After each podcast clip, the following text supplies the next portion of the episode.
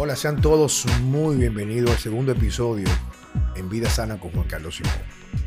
Recuerden que cualquier cosa que vayan a escuchar deben de tomar en cuenta la frase que dice su biografía se convierte en su biología.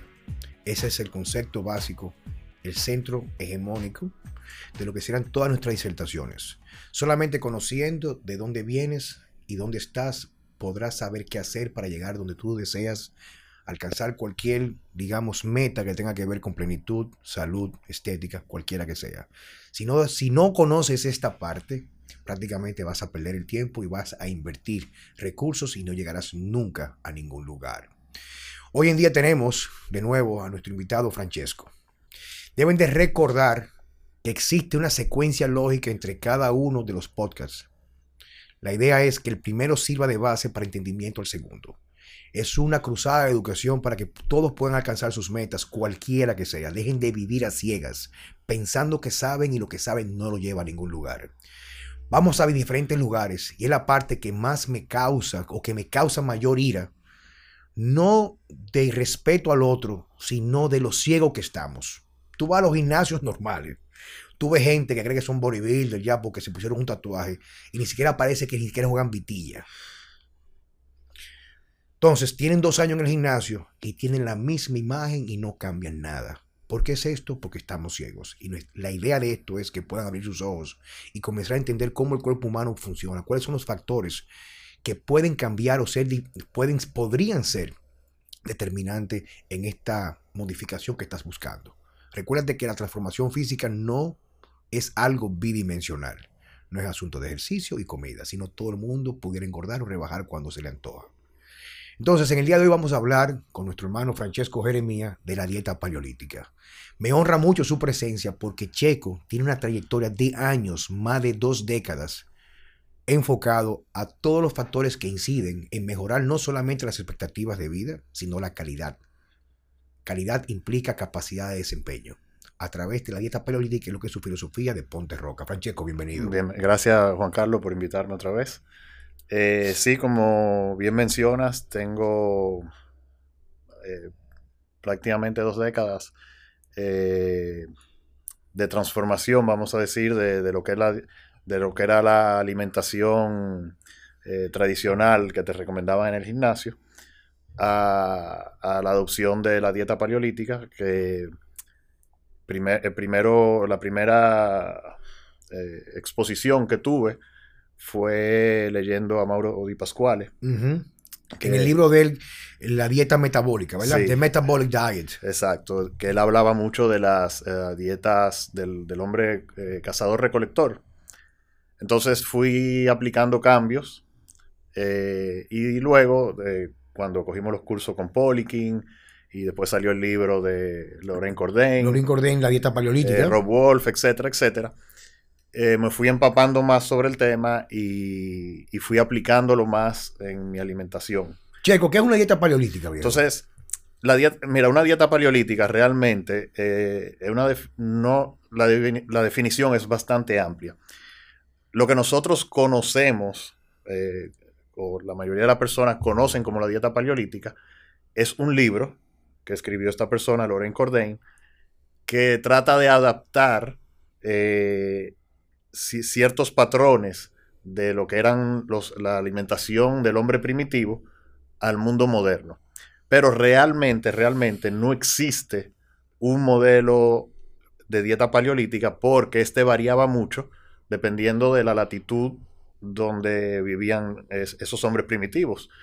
Eh, si, por ejemplo, una comunidad, una civilización en, eh, cerca del Ecuador quizá tenía más acceso a frutas, a vegetales, eh, si vivía cerca del mar, a peces, pero igual eh, habían hombres que vivían en el norte de Europa, donde tú tienes un invierno eh, prolongado. Prácticamente no hay vegetales. No hay vegetales, entonces grasa animal, perdón, carne con mucha grasa. y hoy en día todavía hay poblaciones que viven prácticamente de esa forma, eh, en Australia, en Sudamérica, eh, donde prácticamente todo lo que consumen viene de la caza, de la cacería y la recolección, no de una, no de una agricultura directa, no plantando semillas esperando que crezca. Y son, tienen, lo que sí tienen en común, prácticamente todas estas ah, diferentes tipos de alimentaciones, son que hay un alto porcentaje de calorías de fuente animal. de todas las que se han estudiado, la, que tenía el porcentaje más bajo tenía un 26, un 30% de calorías de, origen animal, como te explicaba anteriormente. Eh, probablemente si, si, si, tú vivías en una zona tropical, iba a tener mucho más acceso a fruta y vegetales, eh, hasta un prácticamente casi un 99% de calorías de origen animal. Si tú vivías cerca de uno de los polos, por ejemplo, lo único que tú puedes comer foca, eh, claro. Eh, solamente cuando podías cazar o podías pescar. Exacto. Mira, eh, quiero, quiero aprovechar porque que nuestro público necesita, como hablamos al principio, cuando antes de comenzar a grabar, que no todo el mundo tiene a lo mejor o ha tenido la oportunidad de leer sobre estos temas. El hecho de la dieta paleolítica, también que lo leí bastante, de Lorin Cordain, era qué, qué, factores estaban incidiendo en nuestra vida en la, actualidad que, eran, que incidían en eso que estamos viendo y que casi nadie se da cuenta, el índice de obesidad. Y que esta obesidad con los trastornos metabólicos conlleva no solamente la parte de no vernos bien, sino las personas viven un estado de letargo, de cansancio crónico, viven un estado, digamos, de depresión subclínica no se siente motivado para nada. Entonces, como dijimos de nuevo reiteramos que deben de repetirse esto siempre. Su biografía se convierte en su biología. Cualquier enfoque que conlleva a, remover las cosas procesadas que vienen en caja, sea cereales en caja, lácteos procesados, ese tipo de cosas. Una vez comenzamos a removerla de la dieta, nuestro cuerpo que tiene una capacidad impresionante de curarse comienza a regenerarse. Entonces, volviendo al tema, eh, es una dieta que prácticamente no contiene cereales, eh, no contiene, como dices, alimentos procesados. Eh, y hace mucho énfasis, ya te estoy hablando del libro, que lo que tú mencionabas, sobre por qué eh, los alimentos que comemos hoy en día nos hacen tanto daño. Prácticamente todas las, todos los animales, todas las especies eh, crecen y se reproducen con lo que es su alimentación natural. Y el hombre no escapa de ahí. Nosotros evolucionamos, incluso hay toda una teoría de que, de que nuestro cerebro se desarrolló gracias al consumo de omega 3, eh, que venían de unos... Ah, como camarones. Eh, Crutáceos. que se encontraban en un lago en África. Eh, y, irónicamente, eh, los hombres comenzaron a comer eso por una hambruna. Y, o, sea, no sé si eran, si todavía calificaban como Homo sapiens, pero bueno. Y su cerebro se fue desarrollando por el omega 3. Entonces, toda la evolución humana se basó en, en, ese tipo de alimentación. Y luego, recientemente, se introduce la agricultura. Con la introducción de la agricultura, se empiezan a ver signos de las enfermedades que estamos sufriendo ahora. porque podrían verse como si fueran o sea, signos de declive, o sea, de pérdida de facultades. Hay, hay un, no sé si tú te recuerdas el libro Protein Power. Claro. Bueno, en Protein Power habla sobre eh, el eh, Egipto antiguo donde no, la mumificación no era algo exclusivo de los faraones, sino todo el mundo trataba de, ser mumificado. Y existe una cantidad de momias eh, impresionante, un gran número. Y hay momias pre-agricultura y hay momias post-agricultura. Cuando se han examinado esas momias, en las momias post-agricultura, eh, una de las primeras cosas que llama la atención es eh, el problema que prácticamente todos sufrimos, que tienen, empiezan a tener los dientes doblados. Antes de la agricultura eso prácticamente no, existía.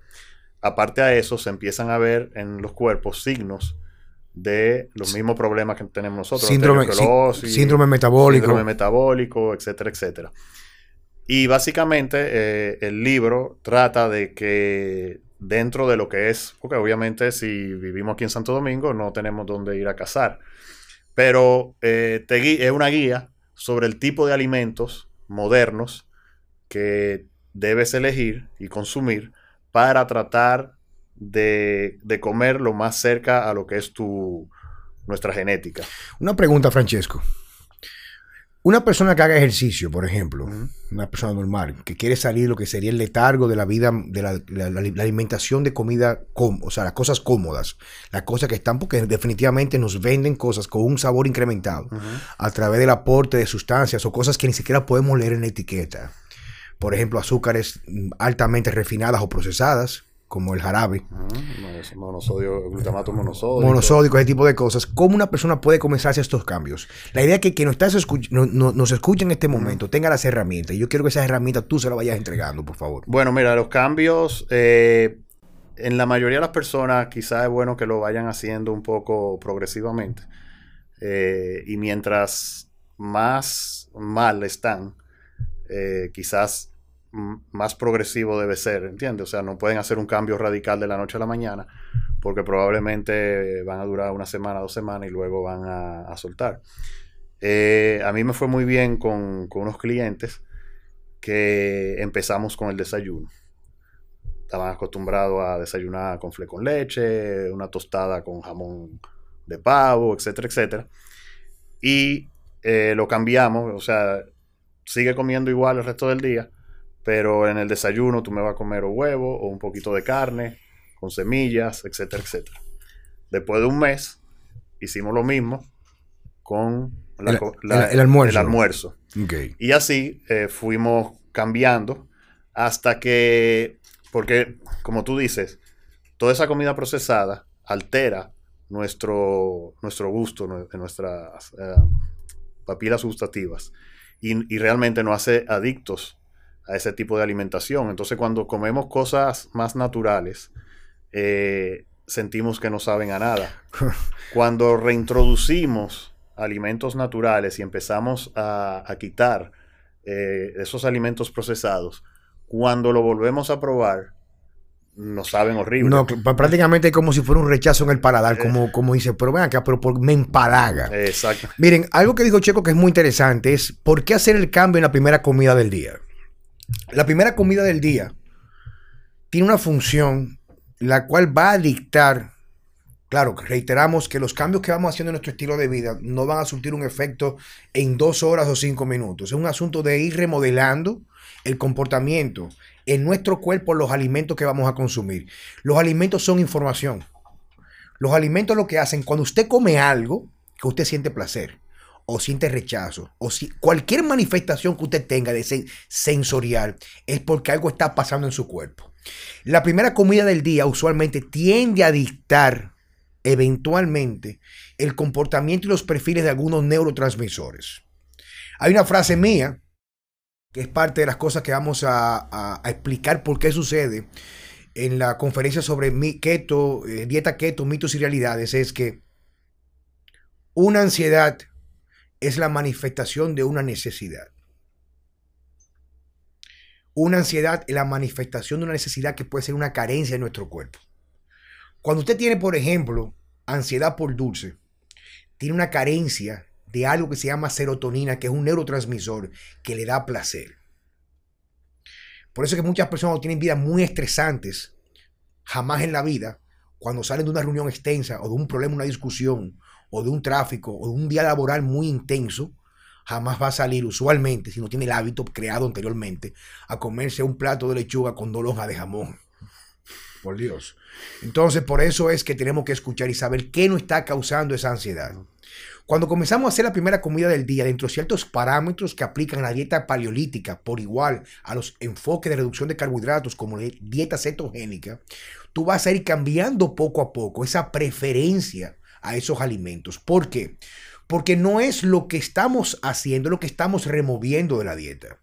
Cuando la primera comida es rica en azúcares, cereales, azúcar- azúcares ocultas, zumos procesados, casi todos o casi toda la serotonina, reiteramos, ese neurotransmisor de placer, no se encuentra en el cerebro, es en el intestino.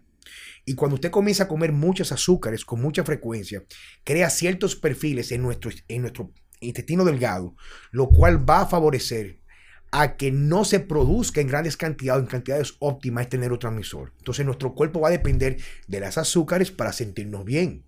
Entonces cada vez que usted se da una hartura en la mañana de carbohidratos, o harinas, o frutos, o, o, o, zumo de fruta procesada con mucho azúcar, usted está enseñando su cuerpo a depender de estos alimentos para sentir bienestar a través de lo, de lo que está comiendo.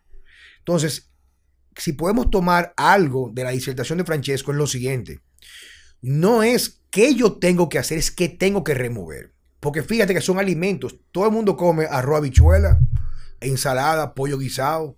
Se puede comer en cualquier por ahí un pollo horneado con yuca. Pero también cuando ponemos sobre la mesa la cantidad de comidas que hacemos en una semana, vamos a darnos cuenta que las cosas que realmente son comida de verdad es una pequeña fracción, una esquina de la mesa. El resto, todo el resto, porque tenemos que incluir la picaderita de la oficina, que hay un cumpleaños más con un pedazo de bizcocho, que dame un pastelito, que rico, dame una croqueta. Todo eso va incluido en ese cúmulo de cosas que tú vas comiendo. Entonces, cuando tú comienzas a preguntar a Juan Carlos Simón Francesco, ¿qué tengo que comprar? ¿Qué pastilla? ¿Qué suplemento? Por Dios, despierten no va a hacer nada con ustedes. El primer paso es que tengo que remover de mis hábitos para cambiar mi percepción, tener la, capacidad y la determinación para poder asumir estos cambios. Entonces, junto con estos cambios, sí hay espacio para introducir otros factores que van a cubrir la eficiencia, como los suplementos nutricionales. Pero debe ser algo concomitante, que vaya de la mano de uno del otro. Por eso muchos profesionales que no son profesionales porque solamente tienen intereses, son más bien mercantilistas. Están buscando sacar tu dinero. Te van a recomendar suplementos y ni siquiera te preguntan cómo tú estás comiendo. Así es. Entonces, nada, para resumir, eh, prácticamente lo que se entiende por dieta paleolítica es una dieta de alimentos que en teoría tú pudieras conseguir solo o cazando o recogiendo. Eh, si lo queremos poner de una forma más sencilla, carnes, vegetales, algunos víveres, algunas frutas. Eh, moderación. La dieta paleolítica tiene la flexibilidad, eh, yo, entiendo, que tú la puedes adaptar a otros estilos de alimentación. O sea, tú puedes comer keto, paleo, o sea, alimentos que sean, que entren dentro del régimen paleolítico, haciendo una dieta cetogénica. Eh, lo puedes hacer contando macros. En vez de, decir, ah, eh, me tocan tantos gramos de carbohidratos, me voy a comer una caja de conflé, tú te, preparas una, batata. Uno vive. Uno vive, exacto. Eh, lo puedes hacer, eh, lo puedes aplicar a una dieta estándar de fisiculturismo, low carb, high carb, no importa. Simplemente es el tipo de alimentos que vas a elegir eh, que deben ser lo menos procesados posible. Señores, el mensaje final es el siguiente. Usted puede hacer lo que usted quiera con su vida. Ahora, si a usted le interesa, porque nadie sabe el día que se va a morir, pero podemos tener la elección de vivir como queremos, apostar a tener la vida que queremos, dándonos los gustos que nos gustan o las cosas que nos placen, tenemos que tener la capacidad de hacer. ¿Qué hacemos con acumular tantas cosas y ser prácticamente nada? Entonces tenemos que apostar a una longevidad cualquiera que sea con capacidad de ejercer. En pocas palabras, haga lo que usted quiera, pero tiene que tomar en cuenta que la vida es una y es una sola oportunidad para vivirla. Señores, muchas gracias por su sintonía. Ante todo, quiero agradecer a Francesco. Gracias a ti, Juan Carlos, por la invitación. Nos vemos en el episodio número 3. Hasta la próxima.